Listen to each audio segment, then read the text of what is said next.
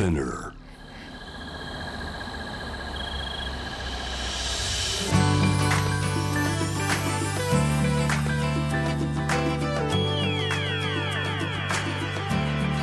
エネオス4 Hour Earth One by One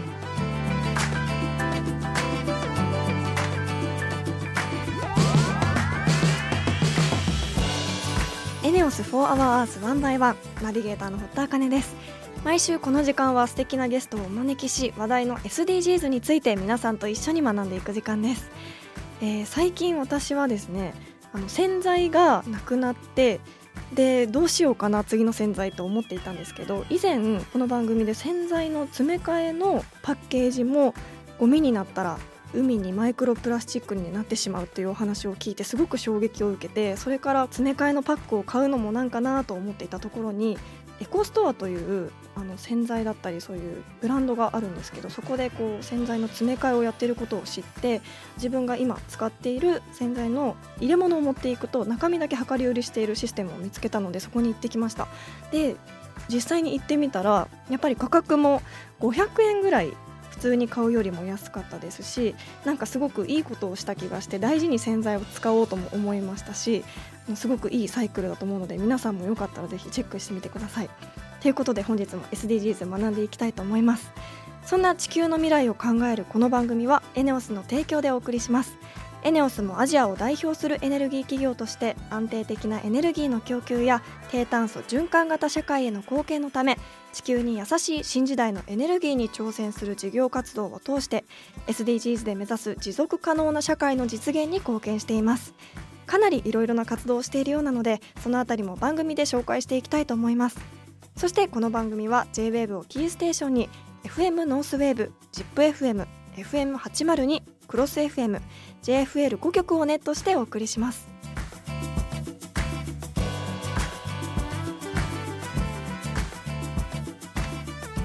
エネオス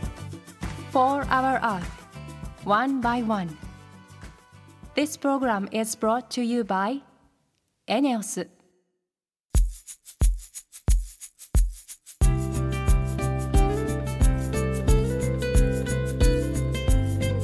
ス4 Hour Earth 1 by 1本日のトークテーマは SDGs の目標12作る責任使う責任です。え以前もこの番組でこの目標は取り上げさせていただきましたが前回は食料廃棄のことなど特に教わりました。私たちが毎日お茶碗1杯分を捨てているというお話を聞いてその時衝撃受けましたけれども今回のキーワードはですね3万回以上のトライアンドエラーということです。なんだか勇気をもらえる素敵なお話が聞けそうです。どういうことなのか今回もゲストの方にお聞きしていきたいと思います。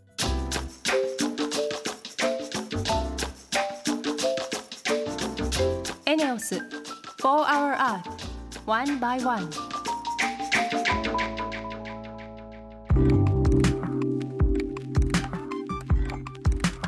堀田茜がナビゲートしているエネオス4 Hour Earth 1 by 1本日も素敵なゲストの方とリモートでつながっています。サスティナブルで地球に優しいファッションを展開するハップ株式会社代表取締役社長鈴木元さんです。よろしくお願いします。よろしくお願いします。まず簡単に鈴木さんのプロフィールをご紹介します。繊維商社で7年勤めた後2006年にハップ株式会社を創業。2016年からオリジナルの多機能快適素材カバロスを開発しそのサスティナブルな取り組みが多方面から注目を集めています。今年で15年目と区切りの年なんですね。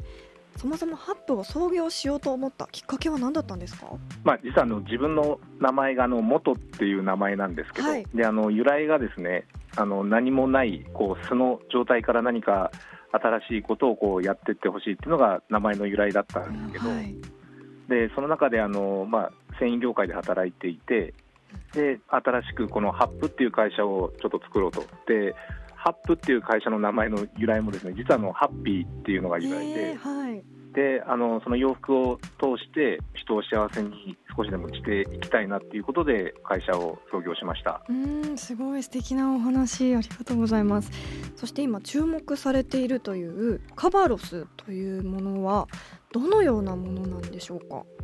はい、えーとまあ一言で言うと、うん。人にも地球にも優しい素材布地であって、はい。で洋服でもあるっていうことになります。素材であり洋服でもある。もともと機能性素材っていうことで、あはい。のいろんな素材にいろんな機能をくっつけようということで開発してたんですけど、はい。洋服ができるまでって、はいまあ、当然その糸があったり生地にしたり、まあ、そこからいろんな場所で裁断して縫製してっていう段階があるんですけど、はい、例えばオーガニックコットンの原料を使っていてもうん。例えばその化学薬品をすごく使って染めてたりとか、はい。なんか実際いろんな製造工程があるので、うん。やっぱりその原材料の調達から製品になるまでの、まあ、一貫してあの洋服まで作っていくっていうことがあの大事なのかなっていうことで今は、まあ、素材開発だけじゃなくてはいあの洋服まで一貫で生産までしてます。えー、確かにこう一着のお洋服を買うときにあの消費者の私たちはこの服がどういう工程を踏んで一着の服ができてるってやっぱり裏側で見えないことなのでこういうものがこうあるとすごく SDGs をこう頑張ろうとしている人たちも助かると思います。はい 多機能性素材というカバロスの優れているところっていうのはどういうところでしょうか？通常あのよく合成の繊維だとあの、まあ、要はすぐ乾くとかシワになりにくいっていうのがあるんですけど、うんカバロスに関して言うとその合成繊維だけじゃなくてあの天然繊維のあのコットンだとかはい、そういった天然繊維にもいろんな機能性をくっつけられるっていうのが特徴で、特にカバロスの中でもあのカバロスウィザードっていう魔法のカバロスシリーズがあるんですけど、魔法のカバロスシリーズ。はい。はい、でこれに関して言うと、うん。まあ、実はその例えば1枚の T シャツにはい。10個ぐらいの機能を同時にくっつけるっていう機能があります。えー、そんなことできるんですか？はい、うん、例えばその白い T シャツなのに濡れても透けにくかったり、まあ、グレーの、まあ、よく汗じみとか目立っちゃうんですけどその辺が目立ちにくくしたりですとか、はい、要は、まあ、一見こう矛盾するような相反するっていう機能を天然繊維なのに機能をくっつけるとか,、なんかそういう相反する意味を持つっていうことであのカバロスっていう名前にしてます。なるほど。確かに今までの洋服の概念を覆すような魔法の素材ですよねはい、機能には他にどんなものがあるんですか？例えばまあ UV カットですとか遮熱だとか、はい。まあ、温暖化が言われている中で、まあ、夏を快適に過ごしましょうですとか、うん。まあ、今の特にこのコロナ禍でいうと抗菌とか抗ウイルスですとか、うん。まあ、消臭みたいなその清潔に保つだとか、うん。ありとあらゆる組み合わせではい。くっつけることを今やってます。えー、後からどんな機能でもつけられるっていうことですもんね。ということは私、古着とかも好きだったりするんですけど古着にもそういった機能を後から加えたりするっていうことも可能になってくるんですか？はい、実はそうなんですよ。えー。で特に、まあ、今、すごくこう開発力入れてるんですけれど、うん。まあ、今までこう、まあ、新しく買って、まあ、どんどんこう価値がなくなって破れたり汚れたりして捨てちゃうっていうところに対して、はい。古着をどうやってこうアップサイクルしていくかっていうか、価値をさらにこう上げていく。なのであの実際、古着にもいろいろ機能をつけられるんですけど、はいまあ、実はその洋服だけじゃなくて、うんカバンとか靴とか、まあ、あと、まあ、今だとマスクだとか、うんまあ、いろんなものに新しくいろんな機能をくっつけることができます。えー、面白いですね。どうしてこういった素材を開発しようと思ったんですか？実は、まあ、もう今20年ぐらいこのアパレル業界にで働いてるんですけれども、はいおそらく多分300回ぐらいあのいろんな国出張生産現場に出張行ってるんですけれど、えー。でその中であの例えばデニムなんかでいうといっぱいこう水を使ってなんかいろんな化学薬品を使っていろいろこう加工したりしてるんですけど、はい。それを排水でそのまま流しちゃって環境汚染をしたりだとか、まあ、あとはその小さい子がまだあのいろんな途上国だと働いてたりですとか、うん。なんかいろんなそういう現実的に、まあ、日本ではなかなかこう光景としては見、まあ、今はもう見ないと思うんですけど、はい。いったのがその、まあ、中国だったりその東南アジアでしたり、うん。まあ、いろんなところでそういうのをこう実際見てしまっていて。えーなので、なんか本当に少しずつでも変えていけるところが何かできないかっていうことで、まあ、今はその環境もそうなんですけど、ちゃんと作っている方に適正な給料が払われているのかとか、はい工場に実際全部足をまあ運んで、労働管理だとか、そういったところもあの一つ一つの工場を回って、そういったところでちゃんと責任を持った商品を作ろうということで力を入れてやってます、まあ、ちょっと今、コロナなので、はい。なかなかこう出張に行けてないっていうのはあるんですけれども、うん。あのまあ、いろいろこうリモートだとか、まあ、やれることをしっかりやれる、まあ、あのみんなで社員含めてしっかりやっていこうということでやってます。うん。でも確かに消費者の私たちもその1枚の裏側でどういった工程を踏んでいるのかっていうものもこれから気にして消費をしていきたいですよね。でもその先ほどの魔法の素材かなり開発に時間がかかったんじゃないかなと思うんですけどどうですか？はい、1年半ぐらい時間がかかってるんですけど、1年開半発の時間として、はい。これ、本当に2万回とか3万回とか、いろんな薬剤とかですね、はいい、あのいろんなこう組み合わせを考えながら、はいトライアンドエラーの繰り返しを、まあ、本当、毎日毎日やっていて、はい。で実際あの、環境に配慮するっていうこともすごく力を入れているので、はい。例えば耐久性ですとか、うんうん。実際にはその例えば着心地としては柔らかさとか通気性だとかそういったものを損なわないようにしながら、まあ、いろんな機能をつけていくと。で実際はまだあのこれ完成っていうのは多分永遠になくて、うんまあ、今実際さっき10個って言ったんですけど、はい。最大今15個ぐらいあのえー機能をつけることができるんですよね。うん。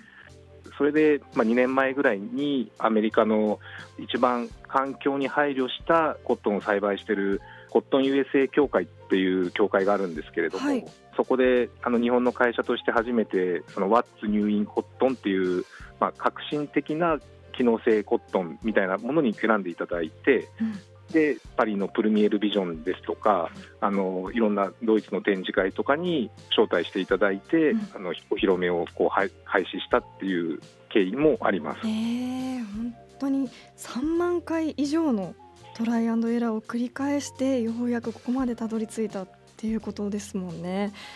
でも本当にこう軌道に乗ればたくさんの人がすぐにでも使いたいっていう人が現れてきそうですよね。しすぐ流行りそうだなと思いました。さらにそのカバロスを使ってお洋服も新しく作られているということなんですが、はい、実は今、洋服を作っているっていうのもあるんですけど、はい、まあ、そもそもその新しくその環境を配慮したあのそれでいてファッション性があってなおかつ機能的なっていうことであの新しい、まあ、ブランドを立ち上げようということで,、えー。で実は昨年の秋からですね、ナノユニバースさんと、はい、まああといろんな環境配慮な原料メーカーで例えば日本環境設計さんとかうん。とお取り組みをさせていただいて、はい、例えば古着を回収して、うん。その今、新しい技術で古着からまた糸を作って、はい、それを布地にしてまた洋服にしていくっていうようなことに取り組みをさせていただいていて、えー。でナノユニバースさんであの meaningful continuity っていう環境特化型機能性ファッションブランドっていうのをお今う。展開してまして、はい、でこれもあの意義ある継続性っていう意味なんですね。はい、なんでアパレルってどうしてもその売れなかったらすぐブランドも閉鎖しちゃうとか、うん。商品をすぐ捨てちゃうとかいろんなこうそういったことがこう今見直されていて、うん。とにかくこう環境にも配慮するんですけど、まあ、やっぱりあの着てて可愛いとかかっこいいとか、うん洋服そのもののあのファッション性っていうのを重要視したはいブランド開発っていうのを一緒に、まあ、いろんなブランドさんとコラボして展開をしていくっていうことを力を入れてます。へえその古着を回収してっていうものはこれから私たちが実際に使い古した服をその会社さんに提供してそれがまたこうリサイクルされてっていうことも可能になるんですかね？はい、今、本当いろんなお店にその回収ボックスだとか、はいはい。あのまあ、ご自宅にから送っていただいたりとか、今までって本当、大体年間洋服関係ってあの37、8億枚輸入して、はい。大体30億枚ぐらい埋め立てされてしまっているっていう現そんな実があるにですか？はい。でそれを、まあ、要はどうやって減らしていくかっていうことが非常に重要になってくると思っていて、はい。でそうするとその埋め立てるっていう行為から着れなくなったものをアップサイクルとかリサイクルするのが非常に重要ではい。でそれを回収していくにはやっぱりその消費者の方に参加していただくっていうのがものすごく今重要だと思っているので、うん。なので着なくなってしまった洋服をお店に持ってきていただいてそれをまた工場に送ってリサイクルするとか、うん。なんかいろんなこう取り組みをブランドだけじゃなくて、うんあのいろんなこうリサイクル業者さんとか、はい。あの消費者の方々とか、うん。あのいろいろこうもうみんなで協力してあの地球に少しでもこう負荷がかからないようにっていうことを、うん。あの業界全体でやっていこうということでやってます。うんそうなんですね。私もすごくこう洋服を捨てるっていうことを全くしなくなりましたね。やっぱり最近いろんなこうブランドさんで古着の回収とかもたくさん見かけるようになってきたので、それがこうリサイクルとかアップサイクルされていくってなるともっともっとこういいサイクルが生まれていきますよね。はい、はい、えー素敵なお話ありがとうございました。また聞かせてください。本日のゲストは、はハップ株式会社代表取締役社長鈴木元さんでした。本日はありがとうございました。あはい、ありがとうございました。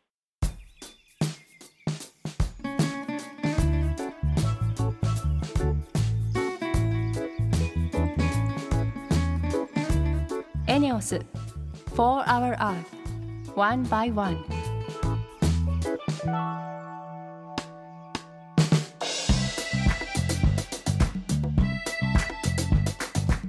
堀田茜がナビゲートするエネオス4 Hour Earth One by One。それでは今週の堀田茜のエネオス SDGs 推進部よろしくお願いします。今週も部員の方とリモートでつながっています。NPO 日本身体障害者野球連盟理事長の山内圭一郎さんです。よろしくお願いします。よろしくお願いいたします。それでは自己紹介をお願いします。NPO 法人日本身体障害者野球連盟の理事長を務める山内です。私どもは障害者野球の普及、振興を図り、身体障害者の心身の健全な発達に貢献することを目的に1993年に設立された団体です。はい。そんな我々の思いに賛同したエネオスさんがオフィシャルスポンサーとしてさまざまな活動を支援してくださってうーん素敵ですねあの身体障害者の心身の健全な発達に貢献するということですが実際にはどんな活動をされてるんでしょうか？毎年春と秋に全国身体障害者野球大会を開催しています。また予選として全国7ブロックで地区大会や地域の大会も含め年間15大会ほど開催しています。うん。4年に1回世界大会も開催しています。他には障害者野球の指導者講習や審判員研修を実施して指導者や講演など地域に根ざした障害者野球の普及にも努めています。世界大会もあるんですね。あの総じてどれくらいのチームが参加されてるんですか？全国加盟している現在は37チームありましてはい、1000人弱の競技人口でやっております。えー、そんなに？はい、えー春の全国大会には、えー選抜された16チームが全国から集まって合計で3会場を使用して2日間かけて戦っています。うん。秋の全日本選手権につきましては地区大会の予選を勝ち抜いた強豪7チームがトーナメントを戦って日本一の座をかけて競います。えー、1年での試合の回数も多いですしすごい白熱しそうですね。参加者さんたちの年齢は？はい、最年少で12歳の選手から、えー上は85歳の選手までえー。選手としてやってます。うん。それから、えー87歳でサポーターとして残って、えー続けてやってくださっている仲間もいますので、うん。長い人生ずっとできる野球として幅広い年代が活躍しています。うん、やっぱり野球はいくつになっても楽しめるスポーツですもんね。はい。普通の野球とのルールの違いなんかはあったりするんですか？えー一般の軟式野球との違いは、えー下肢障害などで走塁が困難な選手の、えー打席においては走者が認められています。うんえー他には盗塁の禁止、えーそれからバンドの禁止などがありますまた障害を補助する用具の使用が認められていますので各自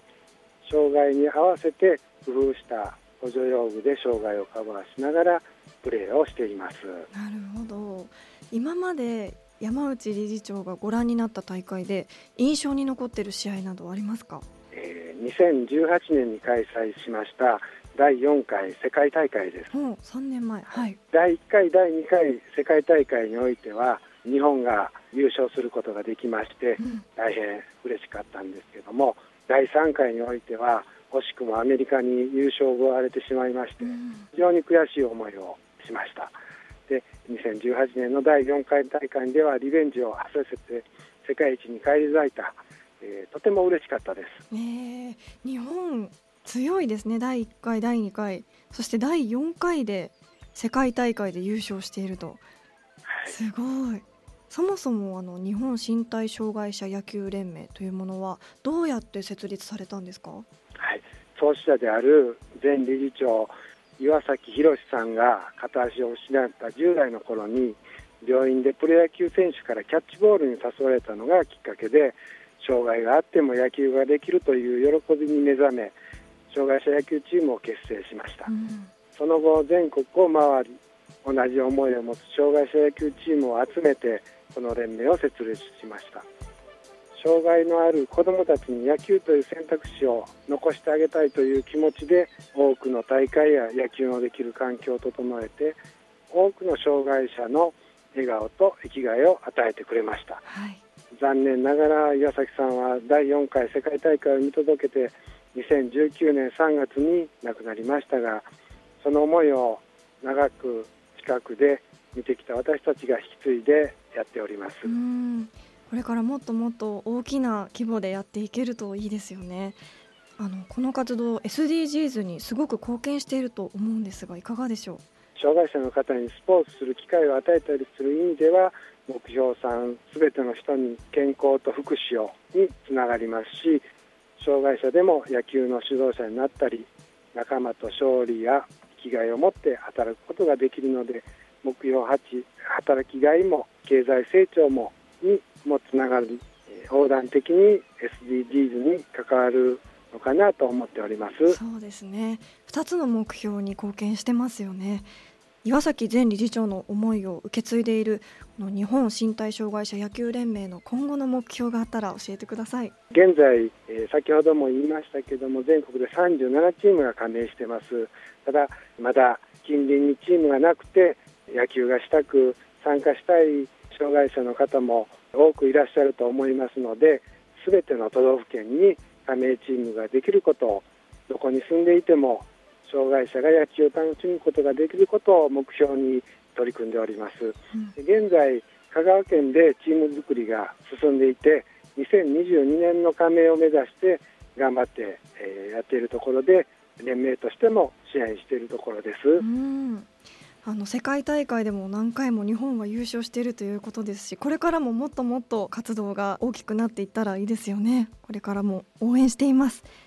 NPO 法人日本身体障害者野球連盟の山内理事長本日はどうもありがとうございました。ありがとうございました。エネオス4 Hour Earth One by One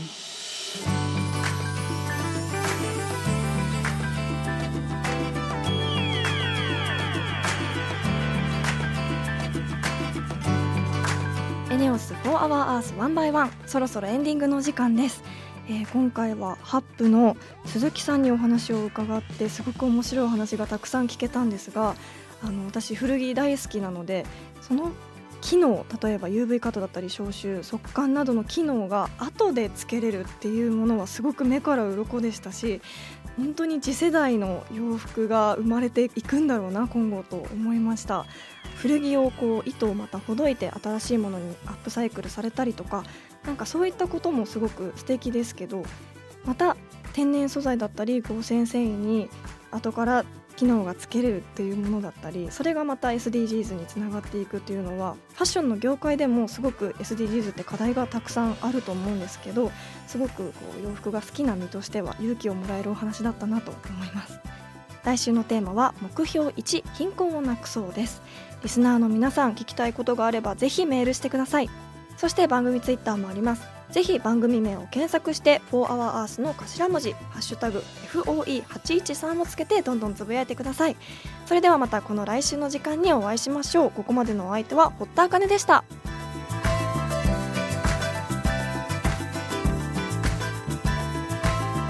エネオス4 Hour Earth One by One This program was brought to you by エネオス